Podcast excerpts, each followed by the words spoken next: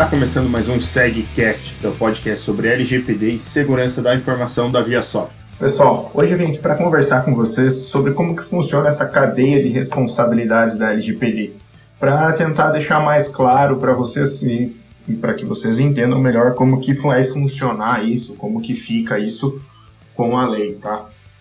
Então, assim, pessoal, é, para a gente começar a conversa, a gente vai falar basicamente de três papéis da lei, que são o titular dos dados, que sou eu, pessoa física com CPF, RG, nome, biometria, todos esses dados que são ligados a mim ou dados que possam me identificar, a placa do meu carro, chassi e outras informações que possam identificar a pessoa, talvez uma, a cor de uma camiseta numa foto, por exemplo. Isso já pode, talvez, me identificar, por exemplo, se eu souber todas as pessoas que estão na sala e eu falar que uma determinada pessoa, determinada cor de camiseta, elas podem chegar aqui no, no Guilherme, por exemplo. Então, assim, o titular, o controlador dos dados, que é a pessoa que eu vou lá e falo assim, ó, eu te dou meu CPF, meu RG, minha foto para você fazer tal coisa, para você emitir uma nota, para você me contratar, essas coisas que a gente já sabe. E eu tenho o operador dos dados, que é, por exemplo, é, o caso da, da empresa que me fornece o software ou o meu plano de saúde, no caso de um colaborador, ah, o meu convênio com um posto de gasolina, por exemplo, que eu falo, ó, tais pessoas são funcionárias da ViaSoft mando lá para o posto. Então são essas, essas três pessoas, basicamente, que a gente vai falar agora. Então, assim, o titular dos dados vai lá entrega o seu dado para o controlador dos dados. E esse controlador dos dados, ele faz o processamento disso e ele manda para um operador fazer o, o, tratamento. Por exemplo, a empresa contrata a pessoa, mas ela não faz a folha de pagamento dela, a contabilidade. Ela pega e ela pega e vai e transfere isso para outra para outra empresa ela vai lá e contrata um escritório de contabilidade e de folha de pagamento que faz tudo isso para ela.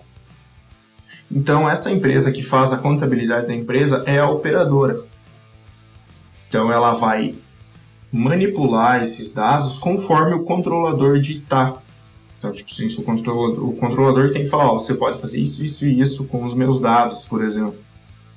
É, Claro que entra um, um comum acordo entre ambas as partes, falando assim, ó, eu preciso disso para isso, mas é, é essa questão de conversar, de se entender, entender o, o, porquê precisa de determinados dados, tá? Beleza, então o titular passou os dados para o controlador e o controlador passou para o operador. Então o controlador dos dados que vai é, pedir para o operador se ele está adequado, é, ver como que ele faz, é, tentar entender como que ele faz os processos, toda essa questão, quem que manipula os dados dele, como que ele tenta garantir a segurança, essas questões. Aí esse operador, ele teve um problema lá, ele não não está vencendo fazer a, a folha de pagamento das empresas, ele vai lá e terceiriza esse trabalho para um outro escritório menor, por exemplo. Então, esse operador, nesse caso, ele passa a ser como se fosse um segundo controlador que vai é, ser responsável por esse segundo operador ali, esse escritório menor que vai auxiliar ele a fazer a folha.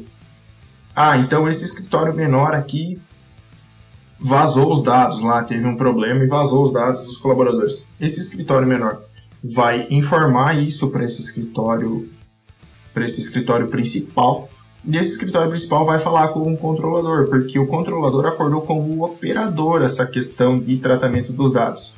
Então é, essa, é esse operador que tem que garantir que o resto da cadeia, se ele envolver, que esteja garantido.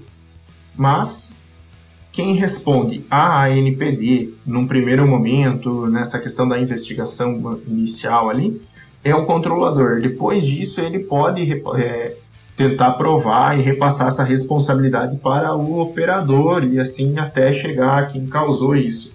Mas isso ele consegue através de contrato, através de, de, de acordos e tudo mais. Tá, pessoal? Então, quem responde, quem tem que informar a NPD sempre, em qualquer circunstância, é o controlador dos dados. Os operadores eles têm que informar o controlador e o controlador informa a NPD e também informa aos titulares quando ele sabe quem foi afetado. Então, é, é, sempre essa cadeia. E depois disso volta ali com a questão da, das multas e tal, a questão de contrato para comprovar quem realmente fez e, e, e, vazou os dados da pessoa. Então, o controlador é sempre o principal responsável, ele que começa a cobrar as, as outras as empresas que ele tem relação sobre a adequação delas, criando, vendo a questão contratual, como que vai ficar isso, como que vai funcionar, quais as responsabilidades para que todos consigam se adequar e consigam garantir essa proteção e essa privacidade dos dados. Então é por isso que é tão falado que a LGPD vai pegar e já pegou, porque as grandes empresas começam a sua adequação e elas começam a cobrar os seus operadores. Então, esses operadores, eles em algum momento eles se tornam controladores, eles acabam cobrando os operadores deles. E assim vai indo, da empresa multinacional lá, da gigante, até a, a menor ali.